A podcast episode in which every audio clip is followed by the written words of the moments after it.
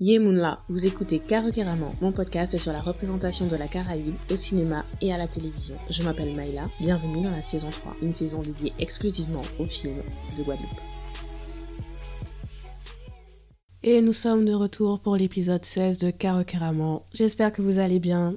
Je n'ai pas publié dimanche dernier parce que, comme vous savez, je ne prépare pas Caracaramment à l'avance. Donc c'est super pour la spontanéité, mais ça veut dire aussi que le moindre changement dans ma routine peut avoir de graves conséquences. Là en l'occurrence, c'est que la semaine dernière a été très riche émotionnellement. Et cette semaine, j'étais en mode, ouais, je vais trop profiter du week-end prolongé pour m'avancer dans les podcasts. Sauf que j'ai pris un gros coup de froid. Je crois que ça s'entend encore un peu à ma voix. Mais euh, c'est vraiment un gros coup de froid. Genre, depuis 2018, je ne m'étais pas retrouvé KO comme ça. Incapable de rester debout euh, plus de deux minutes, impossible de respirer correctement.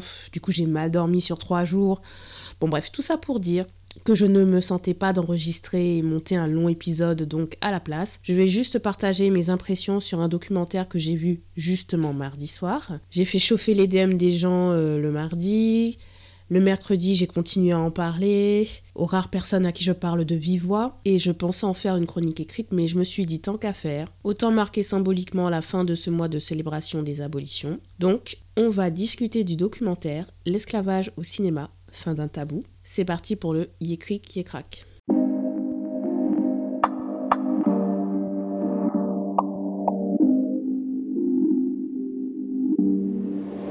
L'esclavage au cinéma, fin d'un tabou, est un documentaire de 52 minutes de Régis Dubois diffusé en 2022. Voici le synopsis que plusieurs sites d'information ont repris s'il existe des dizaines de films de cinéma aux États-Unis qui traitent de la question de l'esclavage, depuis La case de l'oncle Tom 1903 jusqu'à Antebellum 2020, en France, la plupart des spectateurs ne peuvent citer qu'un seul long métrage, Case départ 2011. Comment expliquer un tel décalage? Peut-on d'ailleurs comparer l'histoire de la traite transatlantique dans les colonies françaises et aux États-Unis? Et si oui, pourquoi existe-t-il si peu de films chez nous? Peut-on parler d'un tabou français? Et pourquoi notre cinéma devrait-il s'emparer de cette thématique? Alors comme j'ai dit, je suis malade, je suis fatiguée, donc je vais peut-être moins nuancer mes propos que d'habitude, même si quand je trouve que je nuance beaucoup, on me dit que j'ai un avis tranché. Mais bref. Moi j'ai dit en 2022, je ne laisse plus rien passer sur les histoires de représentation. Au bout d'un moment, on ne peut plus ignorer la dissonance cognitive chez les Français. J'ai plus de 30 ans de visionnage de télévision française au compteur. J'ai écrit un mémoire sur la représentation française il y a plus de 10 ans. En 2020, j'ai fait un état des lieux sur les représentations de l'esclavage avec une approche comparée pour englober les États-Unis, l'Angleterre, le Brésil et la France. Donc, je ne dis pas ça euh, pour euh, me la raconter genre. Hein. Je dis ça pour expliquer que les critiques que je vais faire ne sortent pas de nulle part. Pourquoi l'industrie française reste-t-elle bloquée sur les constats du XXe siècle? Quelles sont les vraies questions qu'elle continue d'esquiver? C'est ce que nous allons voir dans la rubrique Carocaramon.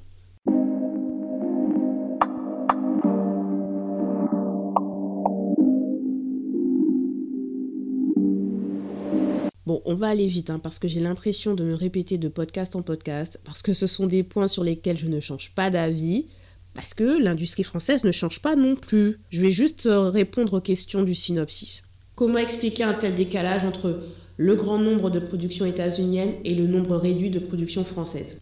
Déjà, ce n'est pas parce que les États-Unis alignent des dizaines de productions que ce sont toutes des productions de qualité et qu'elles ont eu le même impact sur la mémoire collective ou la pop culture. Le documentaire passe 25 minutes à nous expliquer l'évolution de la représentation de l'esclavage dans le cinéma états-unien, et c'était fort intéressant d'ailleurs, mais il faut être honnête, qui peut citer plus de trois œuvres états-uniennes en dehors de Roots, Amistad et Twelve Years a Slave? Donc euh, la question c'est pas est-ce qu'on a beaucoup d'œuvres, la question c'est quelle est la qualité des œuvres qu'on a?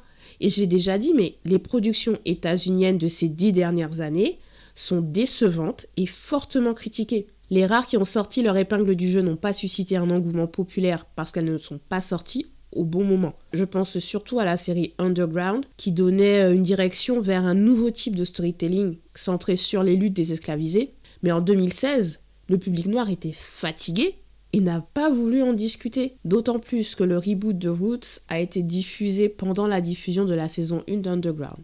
Donc c'était trop d'un coup pour le public. Et si le public noir ne parle pas hum, d'une œuvre, elle passe difficilement dans la pop culture en fait. Donc tout ça pour dire que ce discours survalorisant à propos des États-Unis pour justifier une dévalorisation des productions françaises, pourquoi? Je répète, quantité n'est pas synonyme de qualité. Deuxième question. Peut-on d'ailleurs comparer l'histoire de la traite transatlantique dans les colonies françaises et aux États-Unis? Oui, on peut. C'est un parti pris. Après, le documentaire rappelle que la grande différence entre l'histoire états-unienne et l'histoire française est que l'esclavage a eu lieu sur le territoire états-unien directement, tandis que pour la France, ça s'est fait dans les colonies. Donc c'est une situation qui n'était pas dans le quotidien des Français de l'époque. Bon, aussi valable que soit l'argument, je ne comprends vraiment pas ce qu'il vient chercher dans nos discussions contemporaines sur la représentation de l'esclavage en 2022. D'accord, l'esclavage transatlantique se déroulait dans les colonies et donc Justement, qu'est-ce qui empêche de construire une histoire montrant comment la société française bénéficiait de l'exploitation de ces colonies? C'est ça la vraie question. Et de même, se focaliser sur l'histoire des colonies françaises est aussi un parti pris. Tout dépend de ce que vous voulez mettre en lumière. Et il se trouve que les productions de Guadeloupe et de Martinique se focalisent sur l'histoire française. Donc, quand vous avez des films à disposition pour parler de l'histoire française, pourquoi vous ne voulez pas les utiliser? C'est ça la question. Troisième question du synopsis. Et si oui, pourquoi existe-t-il si peu de films chez nous? Encore une fois, la quantité n'est pas synonyme de qualité. Pourquoi ces films français qui ont plus de 15, 20, voire 30 ans ont aussi peu de visibilité? Sur les 52 minutes de documentaire, vous avez en tout et pour tout 10 minutes d'analyse regroupant Tropicamer, Casse Départ et Bois d'Ébène. Si vous avez écouté mon hors-série 3, vous savez ce que je pense de ces trois œuvres, qui ne sont pas les seules œuvres françaises. Le documentaire apporte zéro regard critique. C'est facile de critiquer Casse Départ. Et encore, les gens en général se limitent juste à comment oser faire une comédie sur l'esclavage. Mais comme je l'avais expliqué dans ma chronique disponible sur carocarman.com, Casse Départ cristallise tout ce qu'on pense des Antillais en France. Et je suis perplexe sur le fait que ce soit le seul film du documentaire dont on parle pour évoquer les difficultés de tournage, comme pour dire, vous voyez, cette histoire est tellement taboue, on n'a pas pu tourner notre comédie comme on veut. Aucune explication concrète n'est donnée sur la difficulté de financer nos histoires. Je suis sûre que Luc Saint-Éloi avait plein d'anecdotes sur les tournages des films de Christian Lara et sa préparation pour jouer Delgrès. Cela aurait été l'occasion aussi de parler du tournage de Passage du milieu de Guy Laurier. Et si on veut faire à ce point une analyse comparative avec les États-Unis, on aurait pu faire une analyse comparative avec Amistad, par exemple. Donc moi, je me pose la question, pourquoi un tel manque d'intérêt sur les productions françaises qui existent déjà? Quatrième question du synopsis.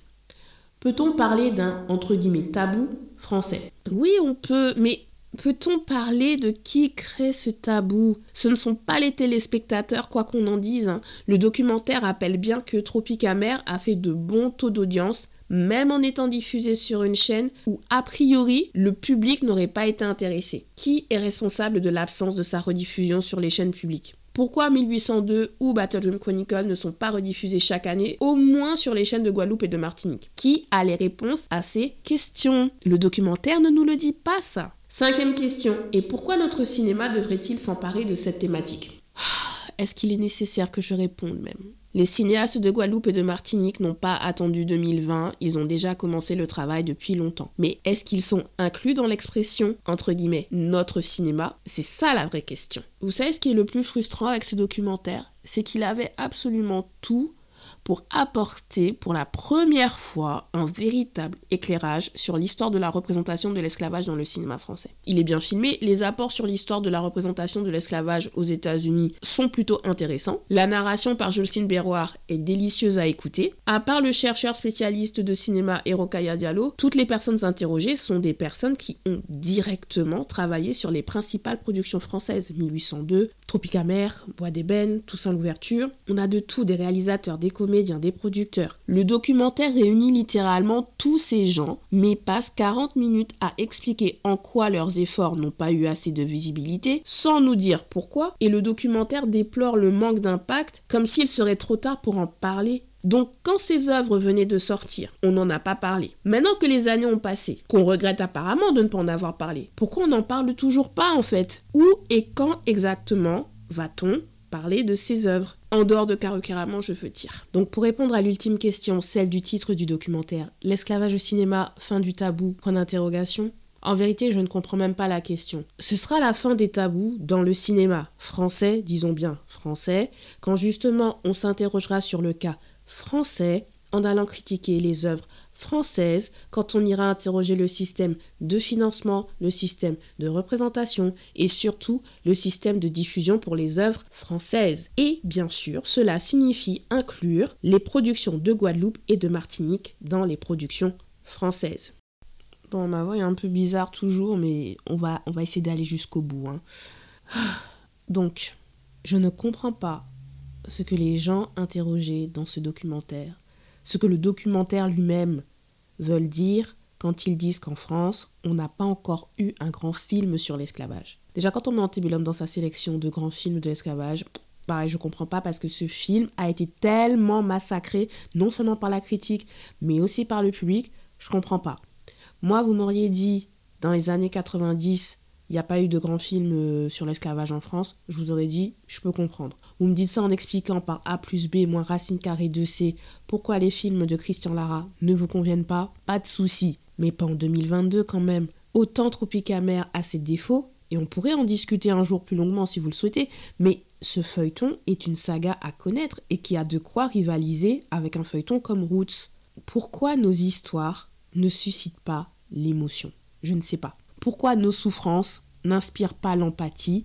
Je ne sais pas excusez-moi, mais est-ce que vous avez vu à quel point l'histoire d'amour entre Adèle et Koyaba dans Tropicamer est belle et à quel point elle est tragique? Non, excusez-moi, excusez-moi. Est-ce que vous avez vu Fatou Ndiaye et Jackie Ido à l'époque?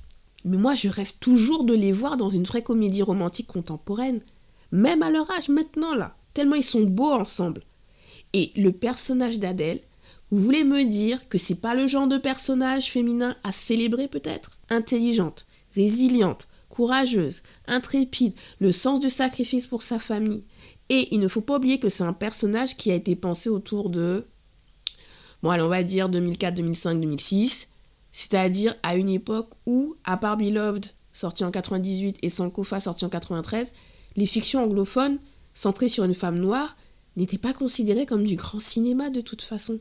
Bon, après, on peut peut-être nuancer pour Sankofa, même si pour euh, un budget autour d'un million de dollars et puis faire des bénéfices de 2 millions de dollars, c'est pas non plus euh, le, grand succès, quoi. Après, Beloved, ça a été vraiment un échec au box-office. Hein. Mais bon, si on compare avec le Brésil, où euh, il y a eu le film Chica da Silva et la telenovela Esclava Isaura en 1976, et il y a eu des reboots sur la fin des années 90, début des années 2000, Tropique Amer affirme bien sa spécificité française dans la représentation, en se permettant de ne pas être une adaptation de romans déjà existants. Et j'ose dire que Tropicamer était en avance sur les feuilletons comme The Book of Negroes, The Long Song ou plus récemment The Underground Railroad, qui sont considérés comme des œuvres de qualité sur ces dix dernières années. Bon, je m'arrête là, j'ai presque plus de voix. Encore une fois, la question de la représentation de l'esclavage dans le cinéma français en minimisant l'apport des productions qui racontent les histoires de Guadeloupe et de Martinique je ne comprends pas où est l'intérêt. Je vous redonne ma conclusion de l'épisode 13 sur 1802 l'épopée guadeloupéenne, parce qu'elle s'applique parfaitement au contexte de ce documentaire. Il est d'autant plus important que les productions audiovisuelles aident le grand public à s'approprier cette histoire française comme la sienne, au lieu d'avoir recours aux références états-uniennes. Des productions, entre guillemets, antillaises, sur l'histoire de l'esclavage dans la Caraïbe, il y en a depuis plus de dix ans. Et elles méritent d'être étudiées au même titre que les œuvres américaines. À défaut d'inspirer d'autres cinéastes, au moins elle donne un cadre à conserver ou à détruire, mais c'est un cadre qu'il est temps d'arrêter d'ignorer. J'espère que d'autres cinéastes s'empareront du sujet et le traiteront du point de vue français sans passer par la comédie et en valorisant la dignité d'un peuple dont les descendants sont encore en vie et continuent d'avancer. Merci d'avoir écouté cet épisode. Abonnez-vous à ma newsletter pour suivre mon actualité. L'univers Karukeramon, c'est aussi un podcast littérature. Tim Tim, Boafik, un podcast musique, hashtag Caribbean. Pour les écouter et pour lire mes chroniques, rendez-vous sur karukeramon.com. Vous pouvez me contacter à l'adresse karukeramon.gmail.com et me suivre sur les réseaux sociaux Twitter, Instagram, karukeramon. Tous les liens sont disponibles dans la barre de description. Likez et partagez l'épisode pour que le podcast gagne en visibilité. On se voit à dans d'autres soleils. Tiens Béred.